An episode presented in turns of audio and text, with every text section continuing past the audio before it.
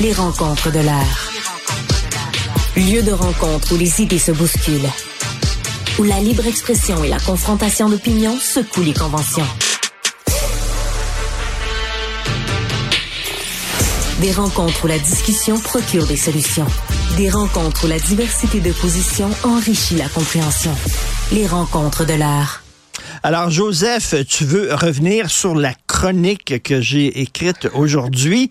Le système pète aux frettes. On a l'impression qu'en éducation, en santé, en justice, on n'est plus capable de répondre à la demande, aux besoins des gens. Le système est en train de craquer de partout. Richard, je sais que tu n'aimes pas euh, te citer, mais...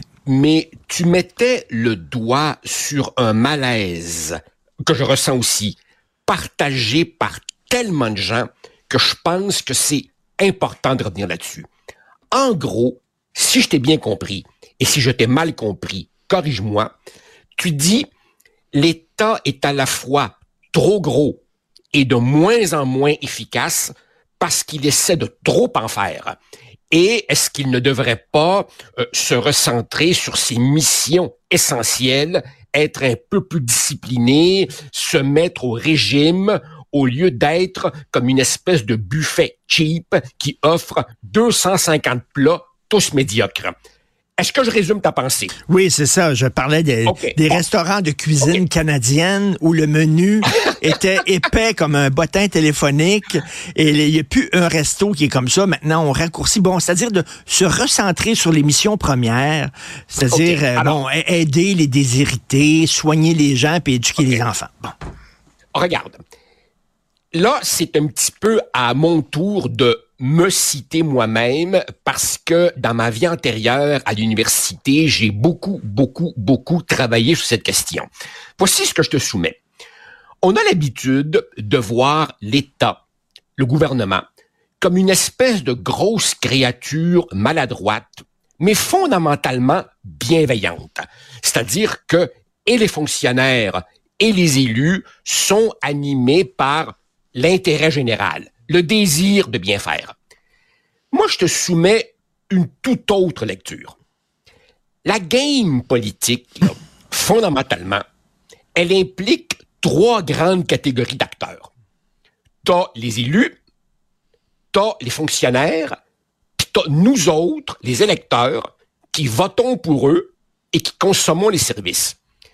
Supposons, supposons que la motivation première de chacun de ces acteurs soit pas le bien commun, mais soit son intérêt personnel égoïste à lui. Autrement dit, tous ces gens-là font, sans trop le dire, ce qu'un homme d'affaires, lui, fait au grand jour pour suivre son propre intérêt. Reprenons nos trois acteurs. Le politicien, le fonctionnaire, puis le citoyen électeur. Le politicien, c'est quoi son but fondamental? Supposons que son but fondamental, plutôt que l'intérêt général, soit de se faire élire, puis de se faire réélire. C'est quoi le meilleur moyen de se faire réélire?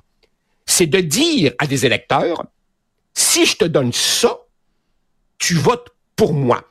Donc le politicien, il a un intérêt intrinsèque, mécanique, à donner plus plutôt qu'à enlever. Qu'est-ce que tu penses qui rapporte plus de votes? Je vais te construire une école ou je vais fermer la dernière école du village parce que les jeunes s'en vont vers les grandes villes? Autrement dit, le politicien, pour se faire élire, il doit donner des bonbons. Le fonctionnaire, la mythologie, c'est que le fonctionnaire est un être neutre, sans intérêt personnel, qui est là pour mettre en application les politiques décidées par les élus. Et si au contraire, la logique première du fonctionnaire était d'essayer de contrôler un maximum de ressources, plus de budget, plus de personnel, plus de responsabilités. Autrement dit, il n'a pas, lui, intérêt à en faire moins, il a intérêt à en faire plus. Et donc, le fonctionnaire va suggérer aux politiciens, va lui conseiller d'en faire toujours plus. Mais là, là, où je, là où je fais, là, je fais une parenthèse, si tu permets, c'est que ton électeur, il faudrait à un moment donné que ton électeur se rende compte qu'il est aussi un contribuable. Puis que les cadeaux qu'on va lui donner et qu'on lui promet, on va les acheter avec son argent à lui. OK. Parfait. OK. Prenons l'électeur. D'abord, évidemment, l'électeur de base, il va être porté à voter pour le candidat ou le parti qui lui promet la nanane à lui. Pourquoi tu penses que les partis promettent des bouts de route ici puis un coupage de ruban là?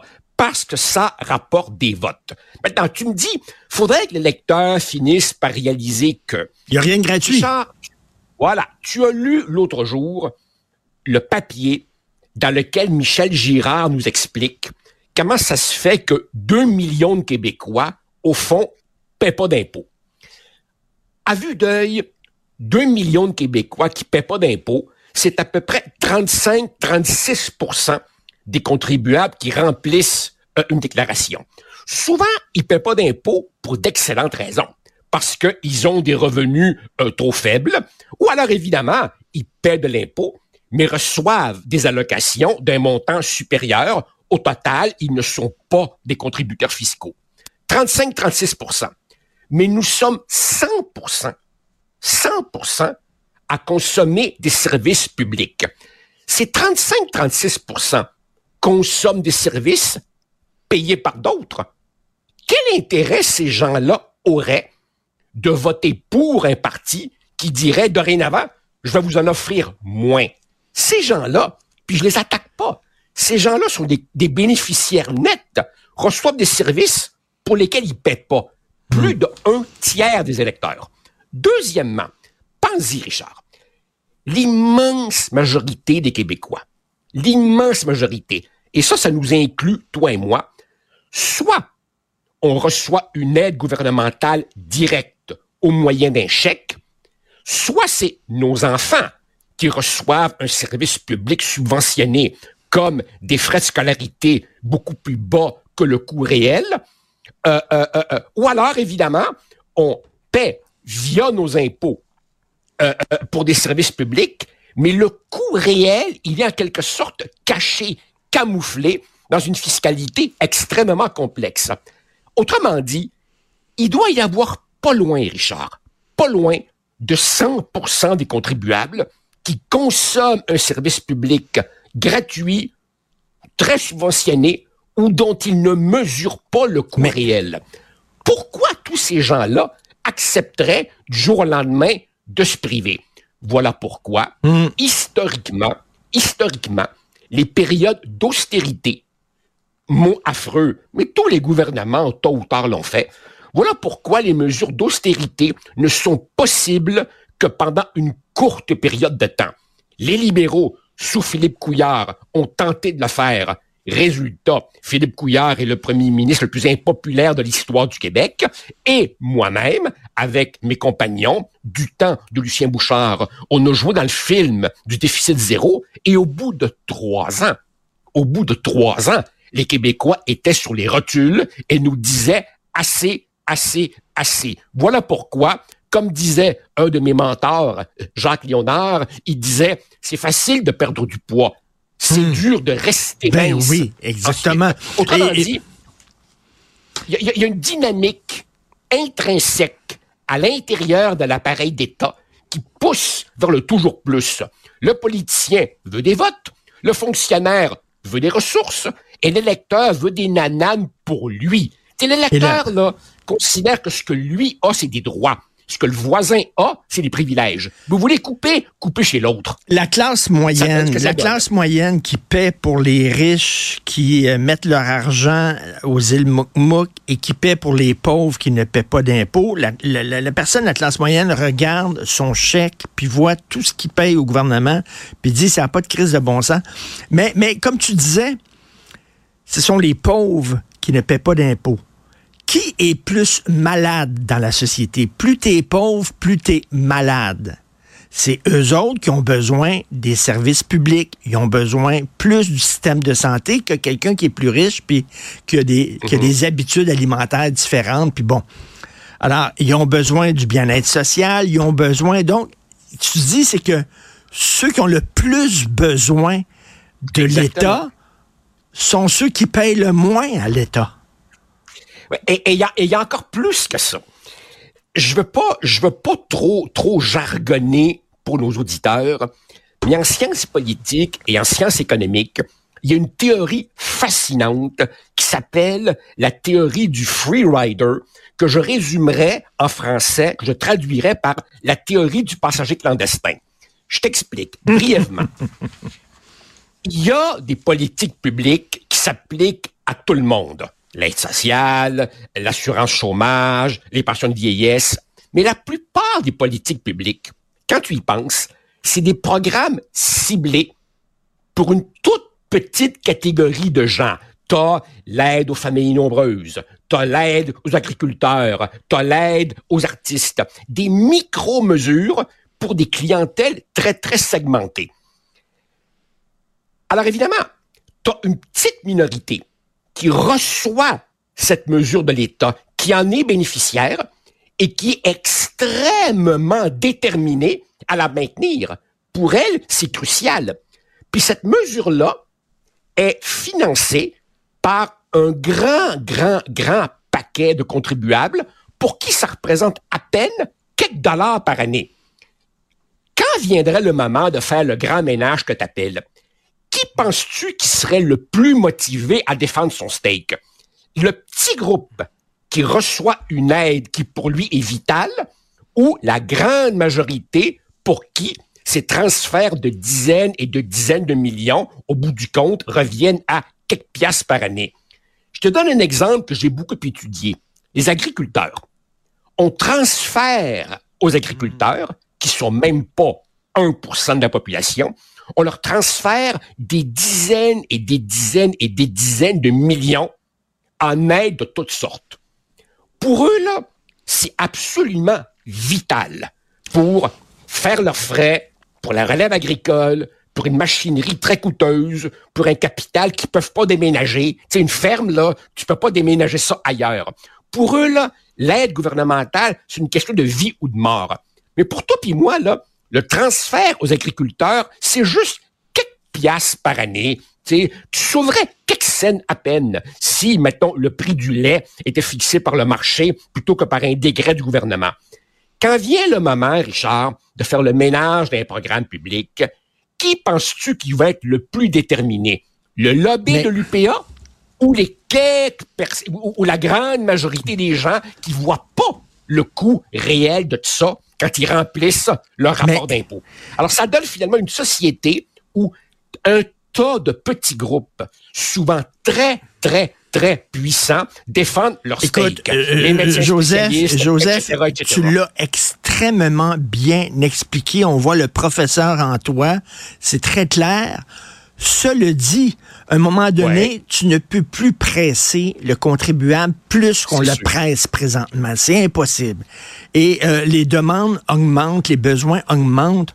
Euh, la, colonne des dépenses ne cesse d'augmenter. La colonne des revenus n'augmente pas au même rythme ça ne tient pas la route. On, on va alors, à un moment donné. Là. Voilà, voilà. Alors, alors, alors, comme ça ne tiendra pas la route euh, éternellement, parce qu'évidemment, tu as une croissance démographique. Donc, tu as de plus en plus de gens à servir. Euh, euh, la pression fiscale est au plafond les gens sont de plus en plus âgés, donc de plus en plus malades, notamment des maladies chroniques. Donc, à un moment donné, on va buster. Mais ben, Richard, qu'est-ce qui va se passer quand on va buster? Il va se passer qu'on va finalement devoir faire les débats plates qu'on repousse, qu'on pèle en avant depuis des décennies. Par exemple, oui, l'école privée.